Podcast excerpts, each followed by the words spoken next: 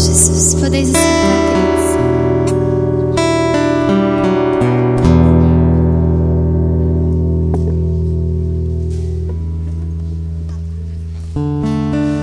Aleluia. Os irmãos devem estar enjoados da minha cara, né? Até pensei em pintar o cabelo de loiro, mas não, não tive coragem. Graças a Deus. Eu, se pudesse escolher, eu gostaria de poder ter duas horas para falar hoje. Mas como a gente não pode, né? O pastor Lindomar já até olhou no relógio ali, pensando, meu Deus. Mas eu quero compartilhar com vocês uma palavra. E que Deus dê um sacode em você hoje. Que o Senhor possa te alertar para algumas coisas essa noite. A palavra do Senhor nos fala no livro de João, capítulo 10, versículo 10. Todo mundo sabe de qual?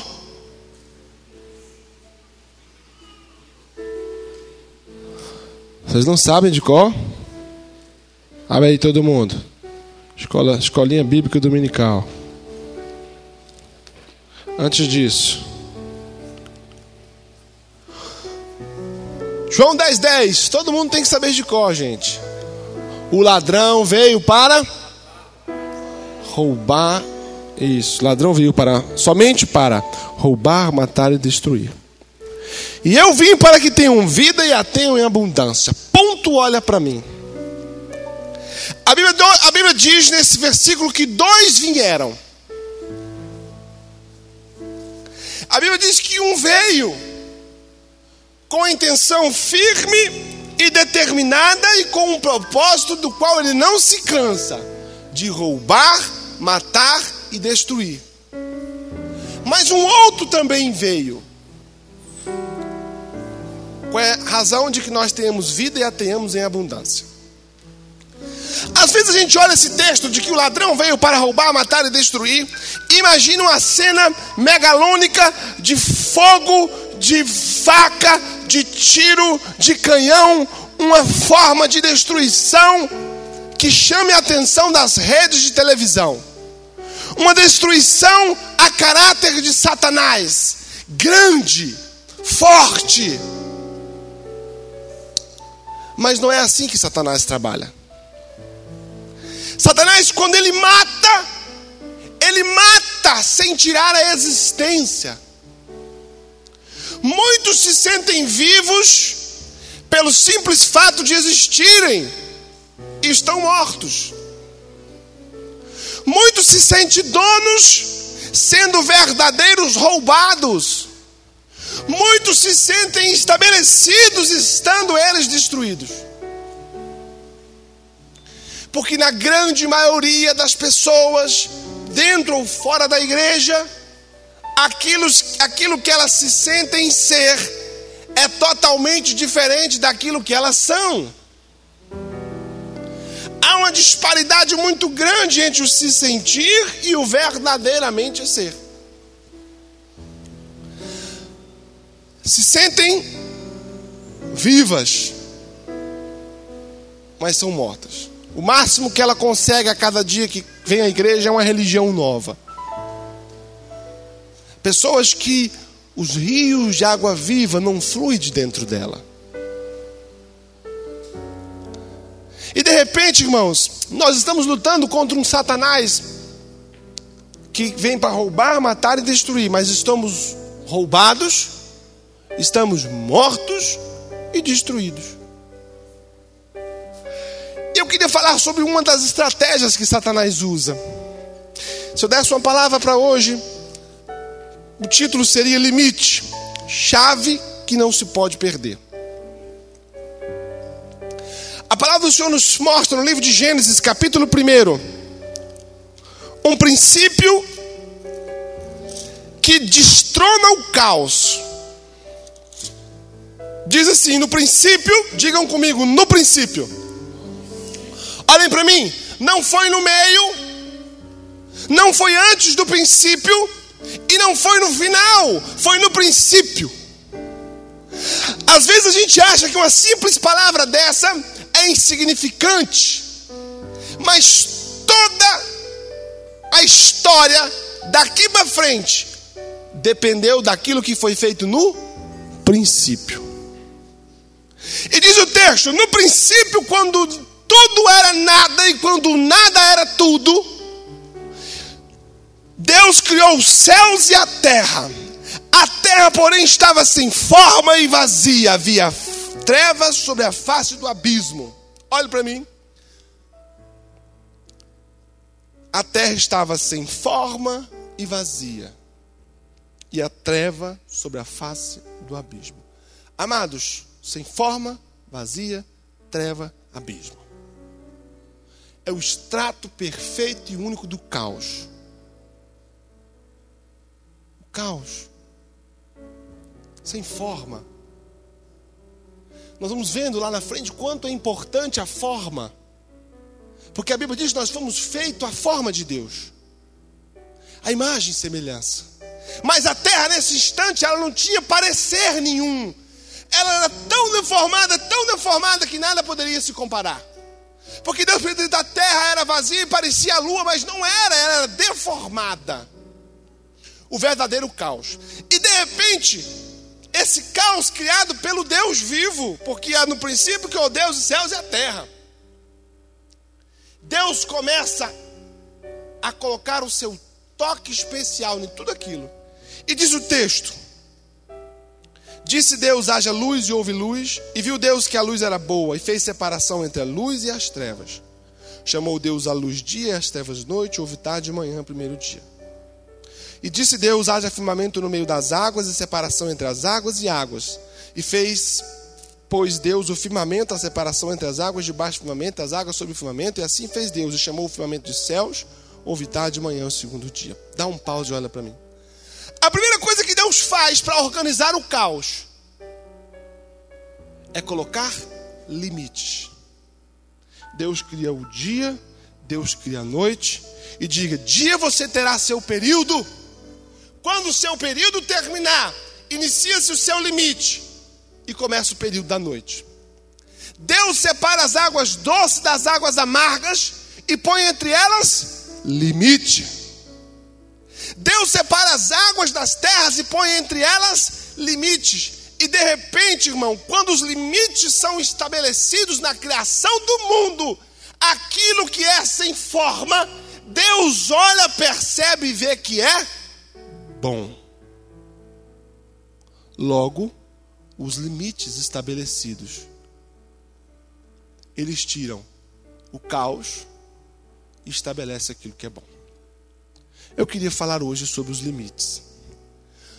Porque uma das coisas que Satanás mais trabalha na vida do ser humano é a confusão no que diz respeito a limite.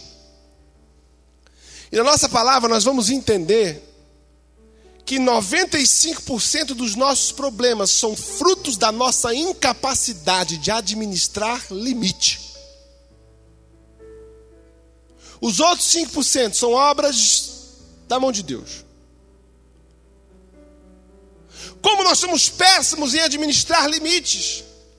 Porque limites, estabelecer limites, exige uma série de coisas da gente. E muitas das coisas que o limite exige em nós, grande parte das pessoas não tem, porque não lhe foram dados pela educação dos pais ou pela sua vivência social. E aí, no âmbito de ser aceito no meio social, a primeira coisa que as pessoas fazem é abrir mão do limite. Abre mão do limite com a esposa, com o esposo, do vizinho, da namorada, do namorado, e eu quero falar nessa noite sobre a importância do limite na vida de um cristão. É uma chave que não se pode perder, porque quando se perde a chave do limite, se dá autorização ao outro de abrir portas que não poderiam ser abertas. E quando você menos se percebe, você é um ser perdido dentro de si mesmo, porque não consegue se administrar e vai percebendo que os outros é que vivem a sua vida por você. Você quer muito? ouvir música gospel, mas você não estabeleceu limites e o seu irmão ouve rock and roll. Você queria ouvir música gospel, mas não tem limite. Você deixou que as coisas fugissem ao seu controle. E aí, quando as coisas fogem ao nosso controle, a nossa vida se torna terra no princípio, vazia, sem forma, e abismo e trevas. Talvez a sua vida hoje seja assim: vazia, sem forma e trevas. No livro de 1 João, capítulo 5, versículo 18.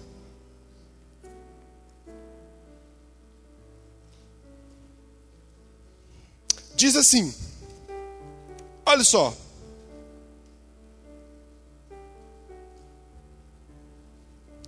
É 1 João, eu estou em João, por isso que eu estou em o texto. 1 João, capítulo 5, versículo 18, diz uma palavra muito linda.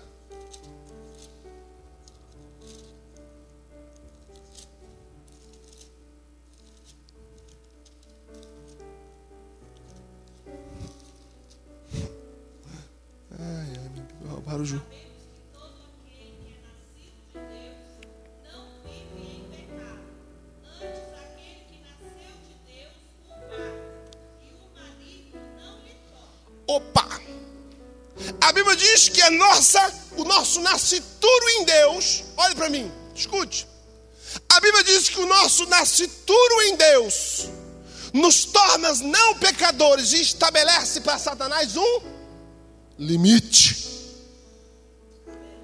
A Bíblia diz que Satanás não toca o nascido de Deus. Aí você vai virar e falar assim, pastor, mas o domingo passado o senhor deu uma palavra muito diferente disso. Mas o problema é que nesse texto Deus estabelece o limite e Paulo nos traz a claridade daquilo que nós fazemos com limite no livro de Efésios, capítulo 4, versículo 27.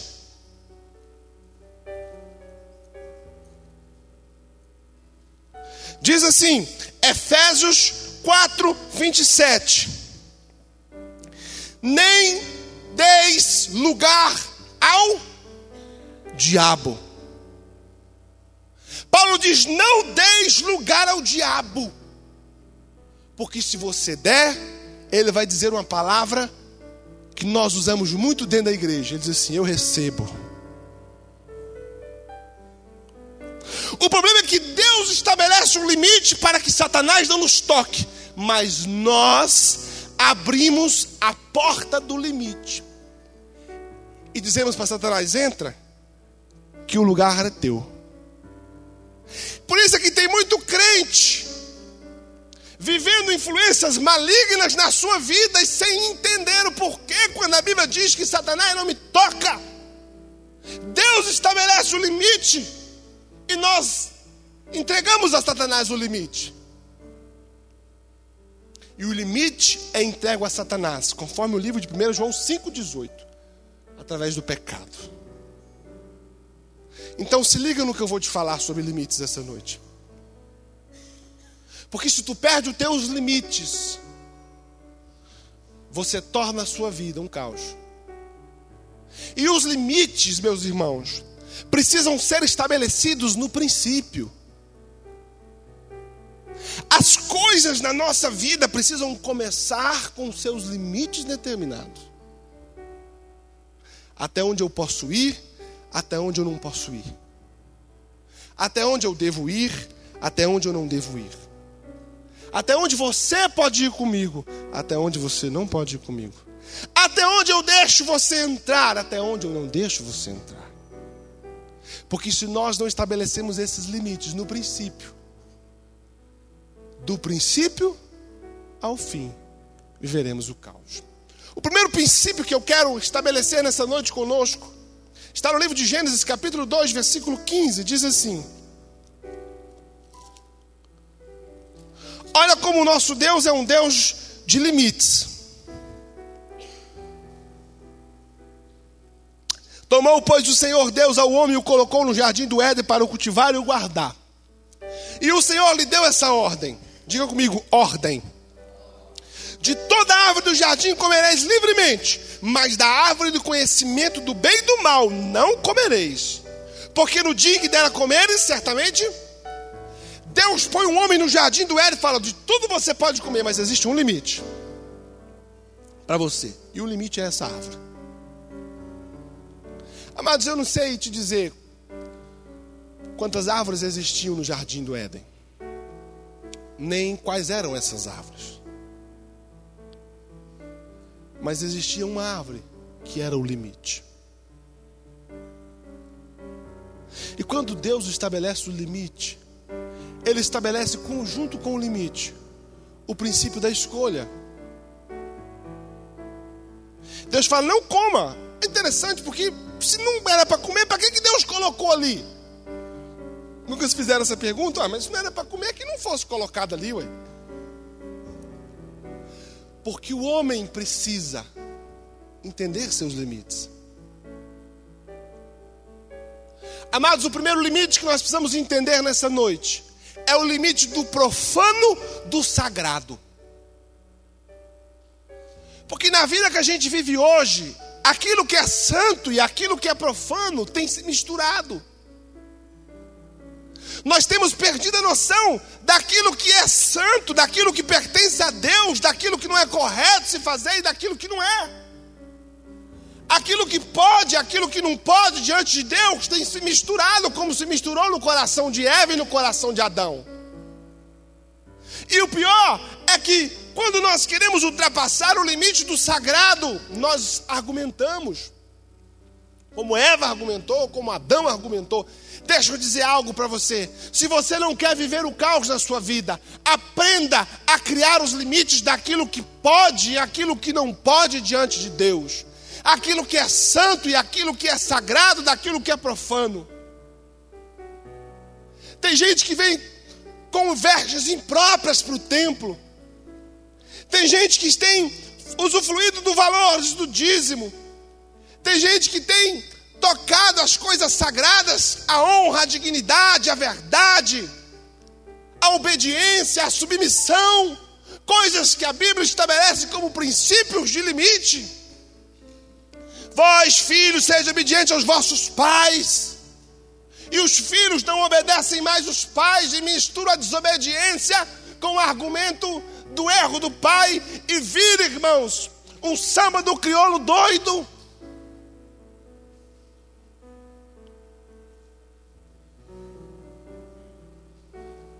Pais que estão fazendo concessões aos seus filhos que não deveriam fazer porque não agrada a santidade de Deus. Pastores que estão fazendo concessões às suas ovelhas que não deveriam fazer, porque ultrapassa a santidade de Deus. Nós vamos entender aquilo que é profano é profano, aquilo que é sagrado é sagrado, o que é de Deus é de Deus, o que é do homem é do homem. As coisas sagradas não podem ser misturadas com as coisas divinas e não podem ser confundidas. Altar não é palco e palco não é altar, irmãos. A gente se confunde.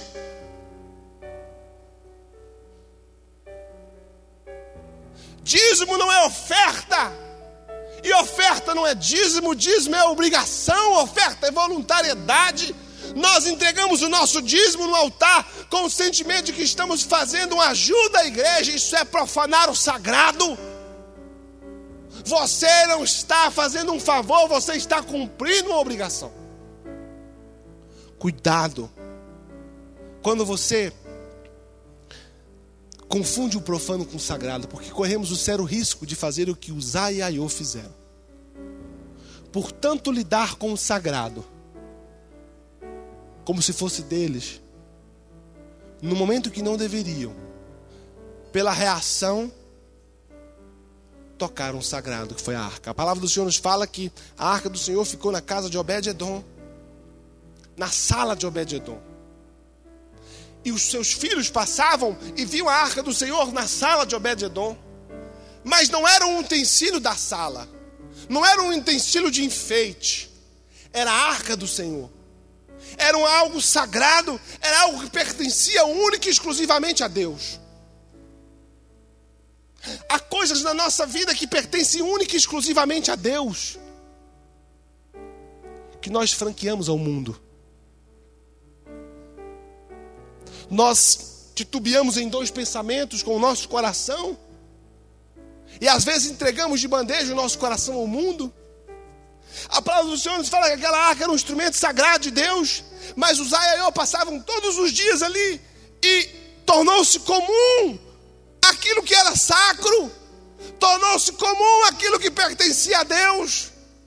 De tanto lidar com aquilo, aquilo se tornou deles. Às vezes, de tanto nós lidarmos com o altar, às vezes, de tanto nós lidarmos com o louvor, de tanto nós lidarmos com a palavra, de tanto nós lidarmos com os cultos, nós tornamos tudo isso nosso. E não é. É de Deus. E colocar essa arca num carro de bois, e o boi balança o carro, e usar Iaiô pela intimidade que tinham com aquele objeto pela relação que tinham, pela proximidade que tinham, pela facilidade de estar vendo e vendo aquilo todos os dias, se confundiram. Acharam que era deles. Tocaram a arca e ali padeceram. Cuidado, porque o que é de Deus é de Deus. E o que não é de Deus não é de Deus. E se você entregou a sua vida a Deus, é de Deus.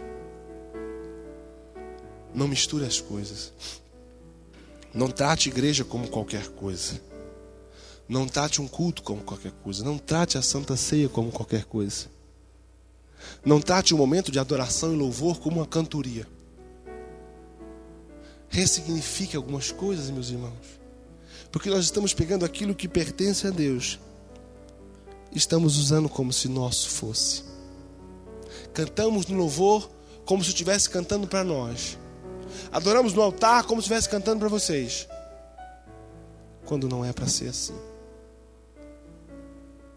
O que Deus tem para Ele, que é dele, é dele. E o que é nosso é nosso. Muitas das vezes, colocamos em risco todo o jardim pelo fruto que não é nosso. Diga comigo, profano tem que ter limite. Consagrado. A segunda coisa que tem que ter limite. No livro de 2 Reis, capítulo 5.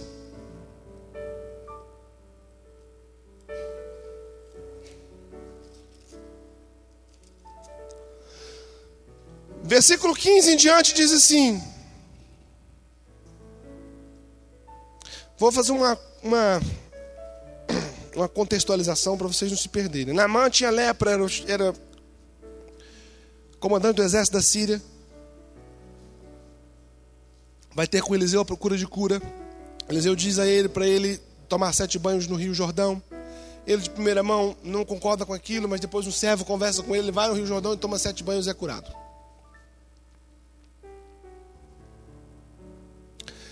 E aí, Naamã, depois que foi curado, volta e diz assim o versículo 15: Voltou o homem de Deus e ele toda a sua comitiva. Veio, pôs-se diante dele e disse: Eis que agora reconheço que em toda a terra não há Deus senão em Israel. Agora, pois, te peço, Naamã falando a Eliseu, aceites um presente do teu servo. Porém, Eliseu lhe disse: Tão certo como vive o Senhor, em cuja presença estou, não aceitarei. Instou com ele para que o aceitasse, mas ele recusou. E disse Naamã: se não queres, peço-te que o teu servo seja dado levar uma carga de terra dos dois mulos, porque nunca mais oferecerá este teu servo holocausto nem sacrifício a outros deuses, senão o Senhor. Nisto perdoe o Senhor a teu servo quando meu Senhor entrar na casa de Rimon para lhe adorar. E ele se encosta na minha mão, e eu também me tenho de encurvar na casa de Rimon. Quando assim me prostrar na casa de Rimon, nisto perdoe o Senhor teu servo. Eliseu disse: Vai em paz. Quando Naamã se tinha afastado certa distância, Geazi, o moço Eliseu, homem de Deus, disse consigo: Eis que o meu senhor impediu a esse Ciro Naamã que de sua mão se lhe desse alguma coisa do que trazia. Porém, tão certo como vive o Senhor, hei de correr atrás dele e receberei dele alguma coisa. Olhe para mim.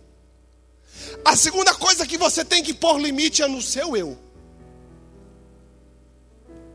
Porque nós nos tornamos ilimitados. A palavra do Senhor nos fala que Deus curou na mão, na mão ofereceu dinheiro, presentes a, a, Eliseu. Eliseu recusou esses presentes, na mão ofereceu presentes ao servo de Eliseu. Eliseu disse que não precisava, mas Geazi não conseguiu se conter. Irmãos, 90% dos nossos problemas é fruto da nossa incontinência. A Bíblia diz que quando Naamã saiu, Jesus falou: Não, então certo, como vive Deus? Eliseu impediu, tornou até religioso. Eliseu impediu minha bênção de chegar, mas eu vou ter com Naamã. Precisamos aprender, irmãos, a nos controlar, a controlar nossos impulsos, a controlar nossos desejos, nossas vontades nosso desejo de ter gozo, de ter prazer, de ter luxo, de ter, de ter. Em nome de nós mesmos, nós vamos cometendo diversos pecados, quebrando diversos limites, comprando acima do que precisa comprar, falando acima do que precisa falar, em nome de quem? Em nome de mim. E muitas das vezes, como Geazi, vestimos isso numa carapuça da religiosidade. Agimos demoniacamente em nome de Jesus. Vou comprar aqui, mas em nome de Jesus. Deixa eu dizer algo para você: se contenha. Ponha limites em você. Estabeleça seus limites. Se conheça. Homens que têm dificuldades com a sexualidade vão extrapolando limites. Sabe que tem dificuldade, sabe que tem essa, essa, essa problemática, mas vai abrindo mão dos limites. Quantos me entendem? Diga amém. Você tem que se conhecer entender até onde é capaz de se dominar e estabelecer sobre você mesmo seus limites. Limite-se aquilo que Deus te deu. Paulo diz o seguinte: Senhor, não me dai muito para que de fato não te negue, nem pouco para que com fome roube e profane seu santo nome. Dai-me somente aquilo que me é necessário para que eu viva. Deixa eu dizer algo para você: você tem o seu limite. E se você não viver dentro do seu limite, a sua vida chamada mundo se tornará um caos. Porque as coisas, quando ultrapassamos o nosso limite, perdemos a autoridade e a capacidade de gerenciar aquilo que está sobre nós. E de repente, irmão, as coisas vão mudando de lugar. E quando nós menos percebemos, vivemos em nós uma vida que desconhecemos de dívida, de, de calúnia porque está devendo, de problemas no casamento, problemas com os filhos, problemas com os sogros, problemas com a igreja, problemas porque não estabeleceu os seus limites. E não espere você que Deus desça do trono para fazer isso, porque Ele não vai fazer. Esse é um papel que cada um de nós temos que ter. De entender até onde você pode ouvir a sua voz e abrir a chave, ou até onde você tem que ouvir a sua voz e fechar a porta. Não se ouça o tempo todo. Não se dê o prazer que você se julga ter o direito o tempo todo. Se conflite consigo mesmo. Se afronte. Se questione. Amados, homens e mulheres que não estabelecem seus próprios limites eles ultrapassam a barreira da responsabilidade, ultrapassam a barreira da dignidade. Estabeleça seus limites. Se você tem um namoro, um noivado promíscuo, estabeleça seus limites. Porque todo homem tem o seu limite. Jazi deveria ter dito para si mesmo: ora, eu quero muito ouro de Namã, mas não posso. Porque foi criado um limite pelo profeta e eu não posso ultrapassar esse limite. Mas ele não se conteve, irmãos. Ele não se conteve. Ele arguiu com ele mesmo. Ah, em nome, assim como vive o Senhor, que o profeta impediu eu de receber, mas eu vou até na mão. E sabe qual é o problema de quando nós ultrapassamos o nosso limite? Nós vivemos aquilo que Geazi viveu. Quando Geazi chegou com o presente de Namã, Eliseu perguntou para ele: de onde você vem? Não, estava aqui mesmo. Ele falou: acaso meu coração, meu espírito não foi com você? E eu não sei que você pegou o presente que eu disse que não era para você pegar? Agora, pois, a lepra que estava sobre Namã estará sobre você e sobre a sua descendência. Quando nós ultrapassamos os nossos limites, nós comprometemos a nós e aqueles que dependem de nós. Quantos filhos não pagam o preço da irresponsabilidade do pai? Comprou o que não tinha que comprar, se endividou. A família era para ter uma casa e não tem, porque o pai foi irresponsável, ultrapassou seus limites. Quando nós ultrapassamos o nosso limite, nós também ultrapassamos a nossa capacidade de ser responsabilizados, responsabilizados pelo nosso limite.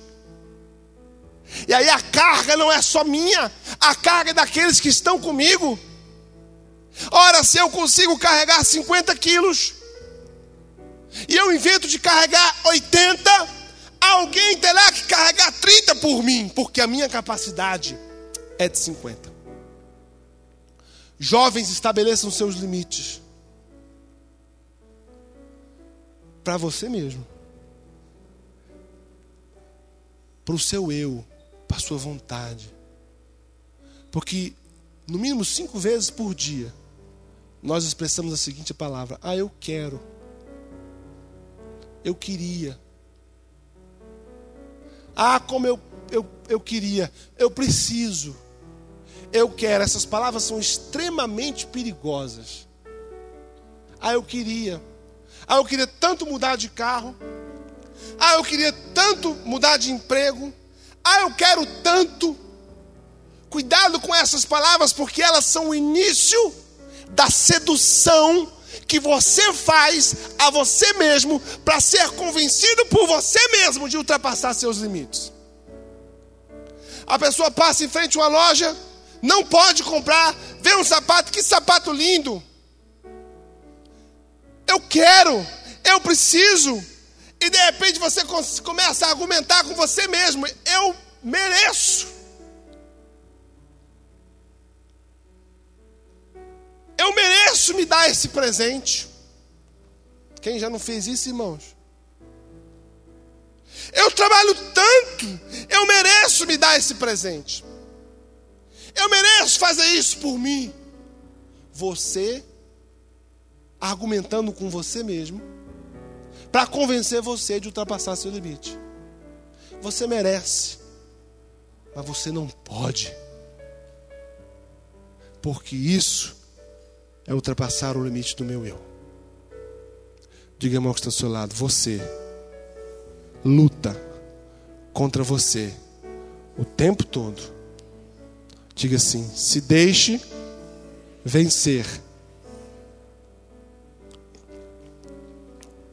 Tinha mais coisa aqui, mas vamos para a última. O segundo, o terceiro e último limite, que é o mais importante de todos. E se eu pudesse, eu pregava quarta-feira que vem só sobre ele. Está no livro de 2 Samuel, capítulo 18.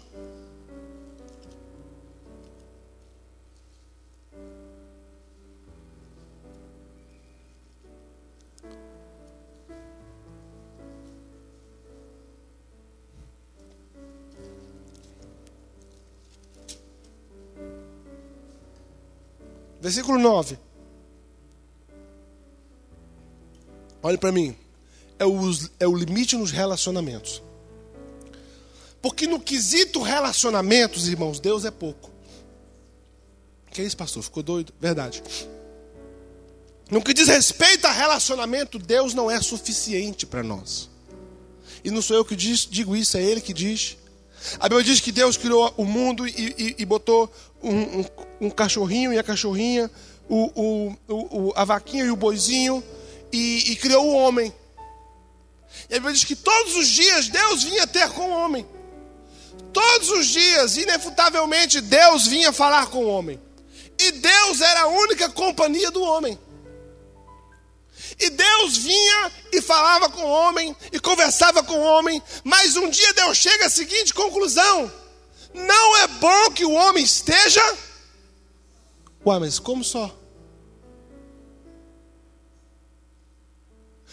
Deus fala de uma solidão porque o homem tinha a expectativa de um, um eu outro igual. Deus era a sua companhia, mas Deus julgou o homem só. Porque no quesito relacionamento nós precisamos de um ser que nem nós. Um eu outro, um igual. Um que pense como eu penso, que ande como eu ando, que, que fale como eu falo, que viva como eu viva. E Deus entendeu isso, e entendeu que o homem sem isso, ele era só. Por isso que no quesito relacionamento, Deus é pouco. Nós precisamos de um eu outro. Nós precisamos de alguém semelhante, alguém igual, que nos faça melhor, que compartilhe conosco as nossas vivências. E Deus teve uma excelente ideia: fez para o homem uma ajudadora, uma auxiliadora, uma igual a ele, para que a partir de então o homem não estivesse mais só. Embora ele tivesse a companhia do Criador, do Deus do universo, todos os dias, ele era só. Aí quando cai nesse quesito, irmãos, dos relacionamentos, existem problemas crônicos agudos, porque nós perdemos a concepção e o entendimento de criar limites nos relacionamentos. Eu queria demais falar aqui nesse, nesse negócio aqui. A palavra do Senhor nos fala no livro de João, de 2 Samuel, capítulo 18, versículo 9 acontece a maior tragédia da história de Israel. A maior loucura da história de Israel acontece, porque Absalão se revolta contra Davi. Davi vai ali de forma, sabe lá Deus como, tentando preservar a vida dos filhos, o reinado, a nação.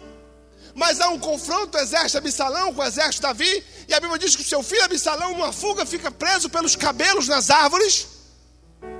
E alguém traz a notícia para Joabe, o chefe do exército de Israel e amigo íntimo de Davi. Ó, oh, Absalão está preso. Vou ler. Ainda Absalão, montado num mulo, encontrou-se com os homens de Davi.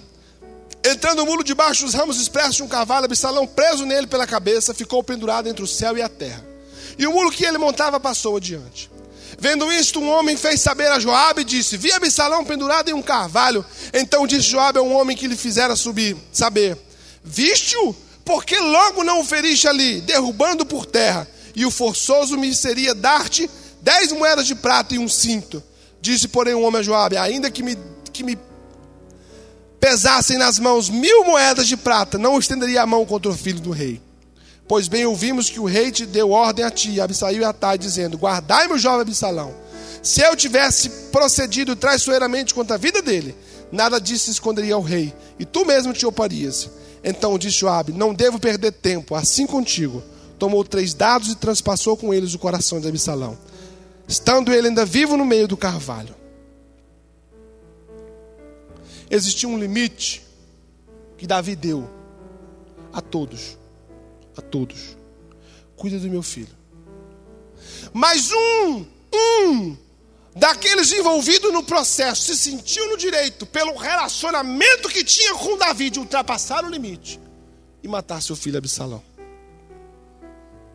Relacionamentos dos quais não sabemos administrar seus limites.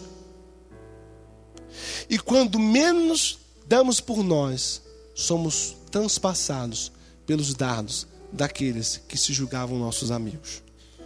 Deixa eu dizer algo para vocês. Todo relacionamento tem que ter limite. A uns um limite maior, a outros um limite menor. E o limite, quem estabelece sou eu. Existem pessoas que chegam na minha casa e ficam na garagem. Existem pessoas que chegam na minha casa e entram na sala. Existem pessoas que chegam na minha casa e entram na sala, na garagem, na cozinha. Existem pessoas que entram na minha casa e vão até o meu quarto. Mas limites nos relacionamentos precisam ser estabelecidos, irmãos.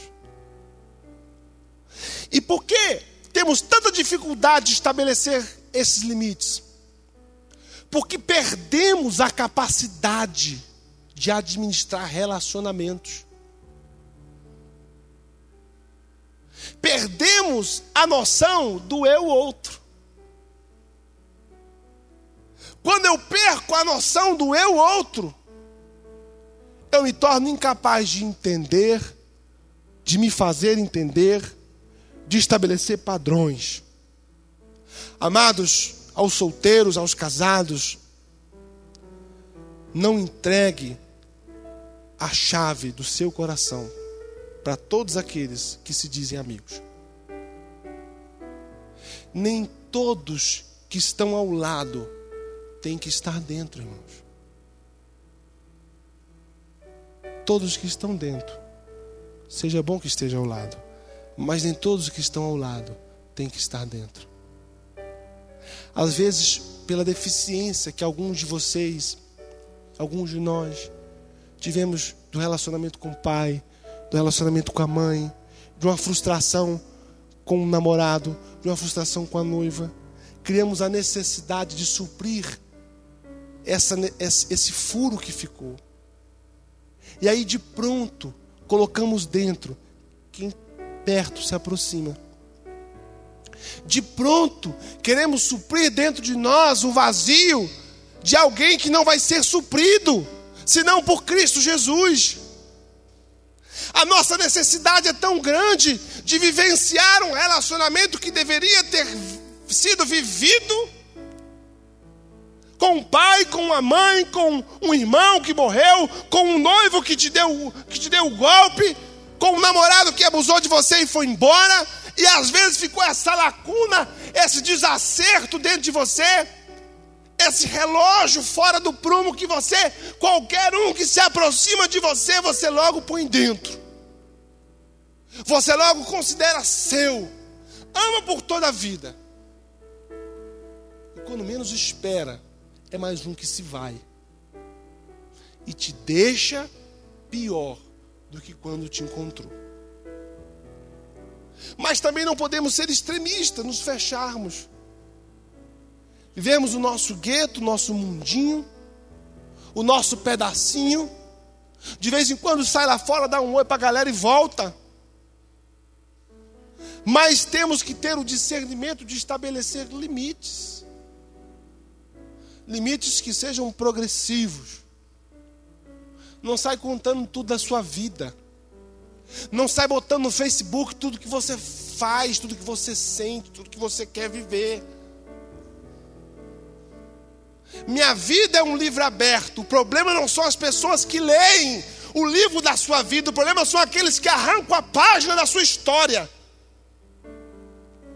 Porque se todos lessem um livro da sua vida e aplaudissem a sua história, mas o problema é que cada um que entra para ler arranca uma página, te deixa pior do que encontrou, deixa um pedaço da sua existência apagado ou impossível de ser vivido, porque sua vida é um livro aberto. Não torne sua vida um livro aberto. Sua vida tem que ser um livro cujo dono é Jesus Cristo de Nazaré e que seja Ele o autor e consumador das páginas que lá dentro estão. Que limites nos seus relacionamentos. Reflita no que eu estou te falando. Porque pode ter muita coisa errada, irmão. Gente que está dentro e devia estar tá fora. Gente que tem acesso à sua família que não deveria ter acesso. Gente que tem acesso à sua intimidade que não deveria ter acesso. Gente que tem acesso aos seus medos que não deveria ter acesso. Porque o problema dessas pessoas é que, como Joabe, num ímpeto de cometer justiça, elas te sacrificam. Olha, queridos, para encerrar. Escute o que eu vou lhe dizer. Deus, quando quer abençoar um homem, Ele dá uma coisa para o homem. Ele não dá dinheiro, ele não dá, ele não dá recurso, Ele não dá saídas, Ele não dá sonho. Deus, quando quer interferir na vida de um homem, Ele dá um relacionamento.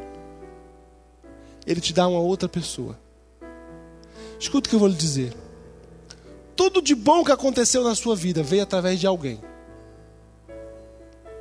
Alguém foi um instrumento para que algo de bom lhe acontecesse. Alguém foi a porta, alguém foi o caminho. Deus te põe na sua vida relacionamentos. Mas Satanás é um excelente plagiador de Deus. Quando Satanás quer fazer uma interferência na sua vida, ele também põe na sua vida um relacionamento. Analise a sua história, você vai entender que as melhores coisas que lhe aconteceram vieram através de uma pessoa que você conheceu.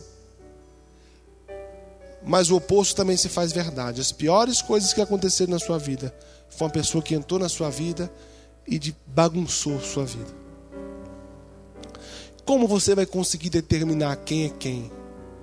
Impondo limites. Vamos ficar de pé em nome de Jesus. Vamos orar. Para que você se limite.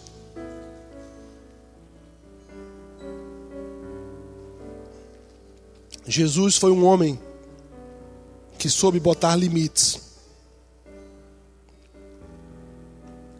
Todos queriam aclamar Jesus, Rei de Israel. Uma conversa que agradaria os ouvidos de todos, né?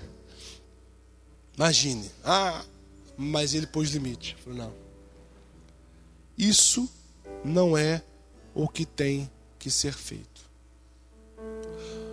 Às vezes, os limites que estabeleceremos estarão de confronto com aquilo que nós queremos, mas estarão cumprindo aquilo que precisa ser feito.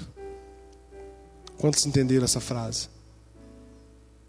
Às vezes, o limite que você estabelece vai de confronto com aquilo que você quer, mas coopera com aquilo que precisa ser feito. Nem sempre aquilo que precisa ser feito é aquilo que queremos fazer. E nessa de querer e precisar,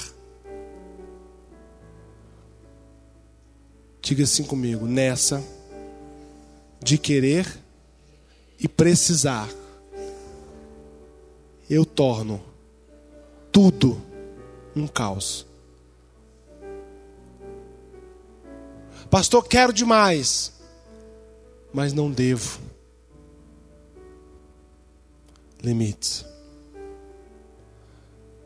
Tem gente que chega pra gente e fala assim: Ah, pastor, eu quero ir embora, eu quero sair da igreja. Aí põe até Deus no rolo. Deus falou comigo. Que Deus não me pergunte. Deus falou comigo. E eu vou abrir uma igreja. Na verdade, na verdade, ele quer muito aquilo, mas sabe o que ele precisa? Tomar vergonha na cara.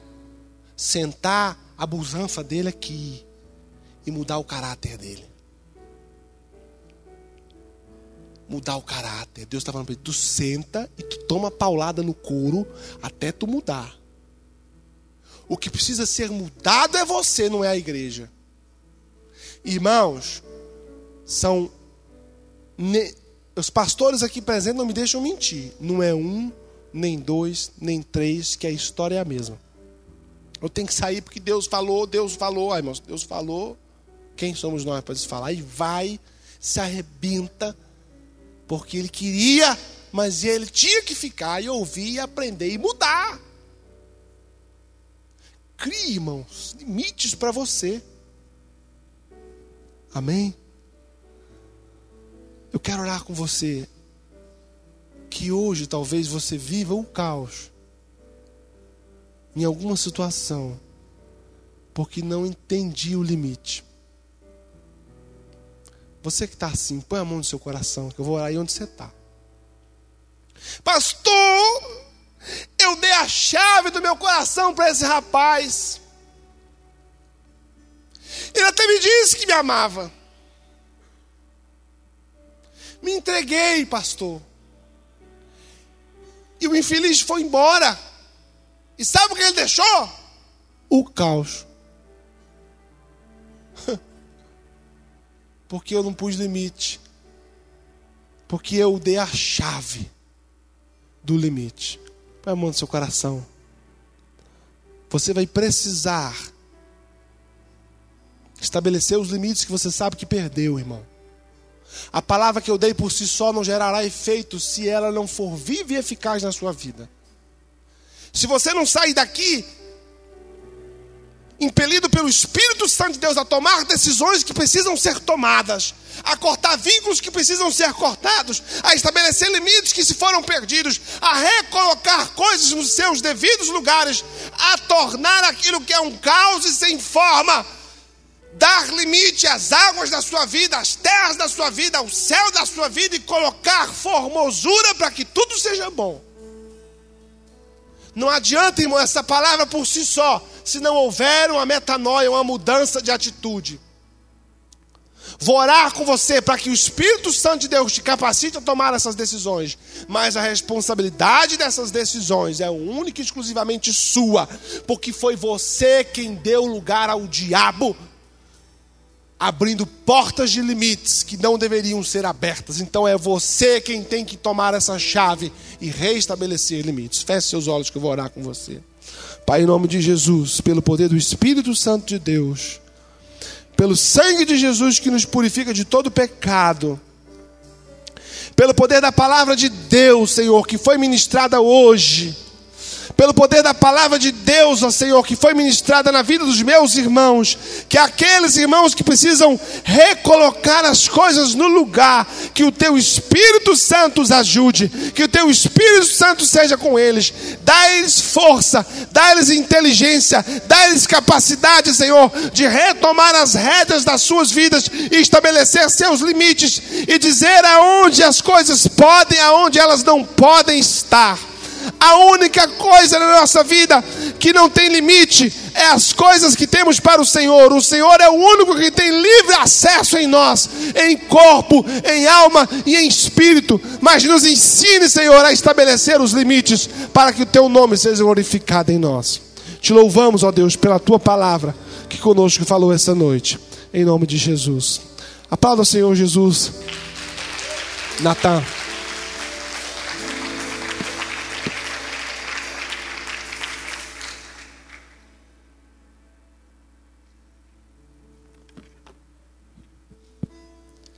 Shalom, igreja.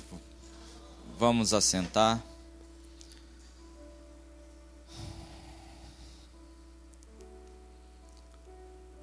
Eu tem um texto na Bíblia, né? Ele é um texto muito conhecido, mas é um texto que eu gosto muito de ler. E eu toda vez, algum momento difícil, alguma coisa Todo mundo achava que ia dar errado. Colocou no altar e falou: Você vai ser um pastor. E hoje eu estou aqui, pregando para vocês, dizendo para você, que o Senhor está pegando o teu nome hoje e tirando ele da obscuridade e fazendo ele brilhar. Feche os seus olhos, coloca a mão no teu coração. Fala, Senhor Jesus, eu te entrego a minha vida no teu altar. Eu te aceito como meu Senhor, meu Salvador. Escreve meu nome no livro da vida. Hoje eu quero viver tudo que Deus tem para mim. De olhos fechados, cabeça curvada. Eu queria fazer um apelo aqui nessa noite. Você que quer entregar a tua vida na mão de Jesus. Você que fala, pastor, eu quero. O primeiro lugar onde o teu nome tem que estar é escrito no livro da vida. E para isso você tem que falar, eu aceito, eu confesso Jesus como meu Senhor e meu Salvador. Levanta a tua mão, eu vou orar por você. Você que hoje fala, eu aceito. Deus te abençoe, Deus te abençoe, Deus te abençoe.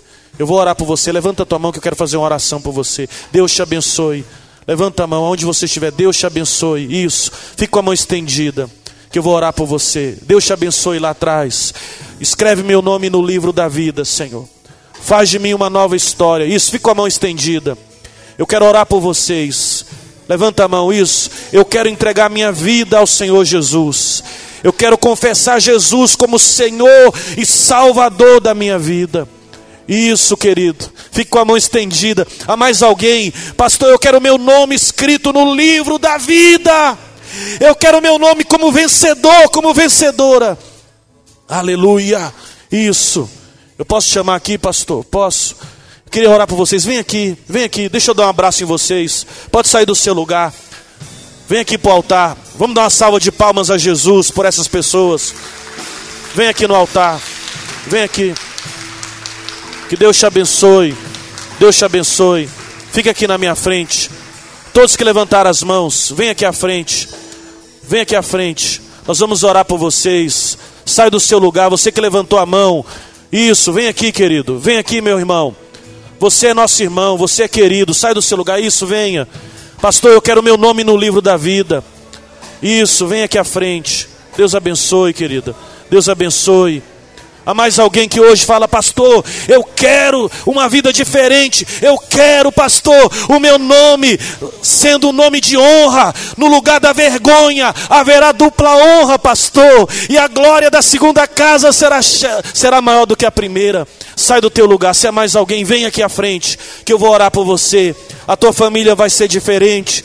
Jesus vai entrar na tua história. Aleluia.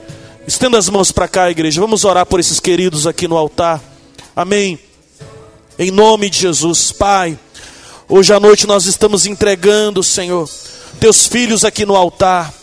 Eles estão aqui confessando publicamente Jesus Cristo como Senhor, Salvador da vida deles.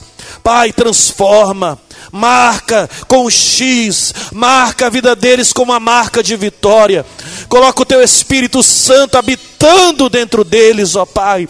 Que eles não sejam mais os mesmos, que as coisas velhas fiquem para trás e que a partir de hoje tudo se faça novo para a glória de Deus. Amém e amém. Vamos dar uma salva de palmas para o Senhor. Glória a Deus. Glória a Deus. Aleluia. Glória a Deus. Vocês vão, vão, anotar o nomezinho ali, ó, queridos. Podem ali. Vai lá. Pega na mão da pessoa abençoada que está aí do teu lado. Eu queria fazer uma oração antes de passar a palavra. Pega na mão da pessoa do teu lado. E você vai falar com muita alegria. Você vai falar com graça você vai dar um sorriso para o teu irmão e vai falar assim: teu milagre está vivo e está dando sinal. Fala para ele assim: tá vivo. Balança ele, fala: tá vivo. E tá dando sinal. Teu milagre já foi gerado. E em breve ele vai nascer. Aleluia. Querido, Recebe essa palavra nesta noite. E eu declaro que o teu nome vai sair do oculto, do obscuro, do lugar do anonimato, e o Senhor vai brilhar uma luz aí nesse teu nome. Oh, glória a Deus!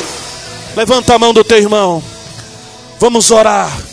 Eu quero que você ore junto com ele agora. Ore pela vida dele agora como foi na vida de Zacarias e Isabel, como foi na vida de Zacarias e Isabel, será na nossa família, será na nossa vida, aonde não havia esperança mais, aonde já estava decretado o fim, o Senhor vai trazer a dupla honra, o Senhor vai trazer a vitória, o Senhor vai trazer o consolo, Ore por esse teu irmão agora, Pai amado. Hoje à noite, Senhor, nós estamos declarando, Pai, que há anjos do Senhor espalhados nesse lugar. Oh, Pai, hoje é o dia que o Senhor nos marcou com X. Senhor, o nosso nome já está na lista.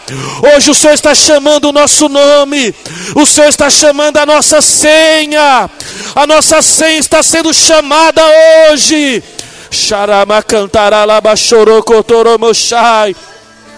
Chora cantaraba xandarama xandaramas. Xandara cataraba chorolobo cantaramachai. Chama, Senhor, o nosso nome hoje. Oh Pai, nós declaramos hoje vitória no meio do teu povo. No lugar da vergonha haverá dupla honra. Meu Deus, levanta, fortalece, renova. Xandaranama cantarama xandaramas. Chora cantarabachai. Eu quero declarar que essa, o nome desta igreja vai espalhar em Anápolis. Chore cantarabachara cantaramas. Chora cantaramachai. O nome de Zacarias estava, o nome de João Batista estava oculto. O nome de João Batista estava oculto. Só Zacarias e Isabel sabiam aquele nome. Mas na hora que Zacarias escreveu aquele nome, naquela tabinha, e mostrou o nome de João Batista, até hoje o nome de João Batista é conhecido. 2012, o nome de João Batista ainda é citado, ainda é lembrado. Deus está tirando nomes do oculto. Deus está trazendo nomes à tona. Xaraba cantaramas. Levanta novos músicos aqui nesta igreja, Senhor. Tira nomes que estão no oculto e faz brilhar. Faz brilhar, faz brilhar, faz brilhar, faz brilhar, faz brilhar, faz brilhar, faz brilhar, faz brilhar. Levanta pastores, levanta líderes, levanta jovens, Senhor, na faculdade, no colégio, nas escolas. Oh, recantaraba, xandaranabaraba, cantaraba, chore cantaramas. Churi cantaraba, xandaramas. Levanta suas mãos. Adore o Senhor. O teu nome vai brilhar, o teu nome está brilhando hoje. A tua senha está chamando hoje. O teu nome está sendo chamado hoje. O teu nome está brilhando hoje. Oh, querido Deus, pega do pó e levanta. Xaralaba cantaramas. Xandaranamas. Levanta as mãos e adora, adora. Por tua obra em nossas vidas.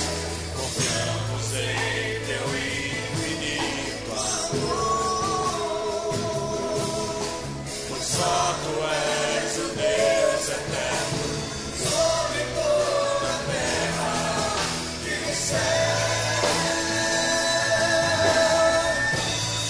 Adore mais uma vez, queremos o teu nome.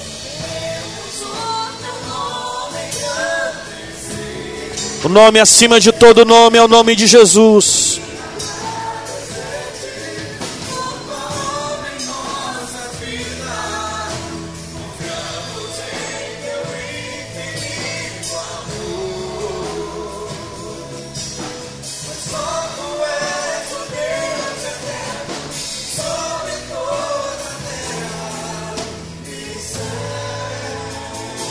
Coloca a mão assim no seu coração. Eu vou, eu vou passar a palavra, mas eu queria que você repetisse comigo isso. Coloca a mão no teu coração e diga assim: Eu creio que o meu milagre está vivo. Fala, ainda que eu não veja, ele já foi gerado, e ele está dando sinal, ele está vivo dentro de mim, e ele vai nascer, e ele vai brilhar para a glória de Deus. Dê uma salva de palmas ao Senhor.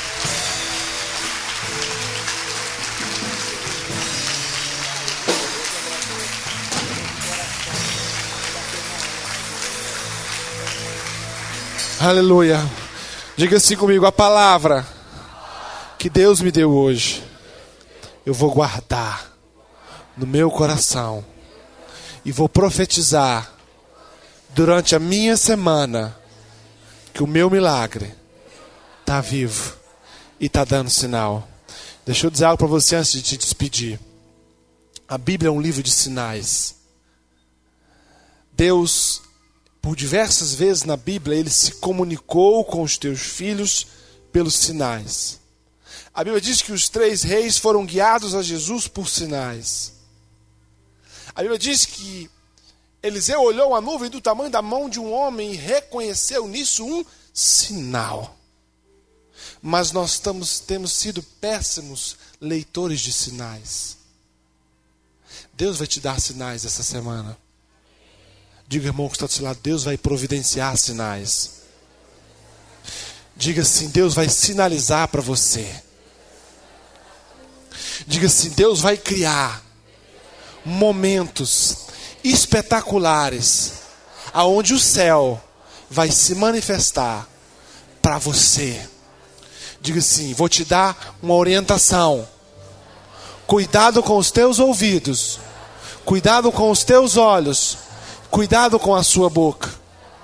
Diga, porque eles podem bloquear o sinal de Deus. Diga assim: essa semana, Deus vai sinalizar que o seu milagre não morreu, não foi enterrado. Diga, ele está vivo. E o cronômetro dele está chegando ao tempo de te alcançar. Você pode aplaudir Jesus por isso?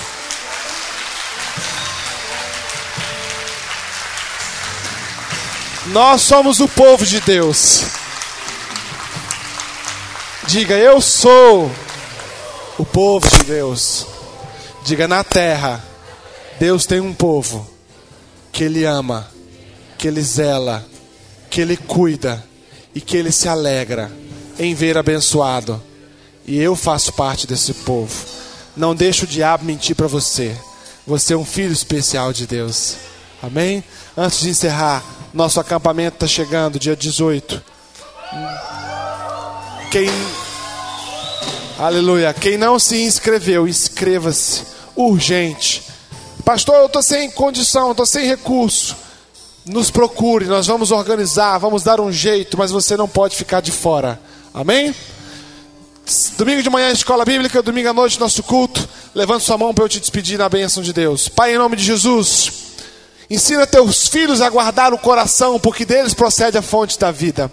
Que os teus filhos saiam daqui essa noite, convictos que Deus não deixou que o milagre deles morresse, e que existe uma palavra, existe uma promessa, e eles vão experimentar o sobrenatural de Deus, e vão viver, Senhor, o melhor do Senhor para a vida deles. Que sejam guardados, protegidos, libertos, salvos, e que a presença, a unção e a marca de Deus seja com eles durante essa semana, em nome de Jesus.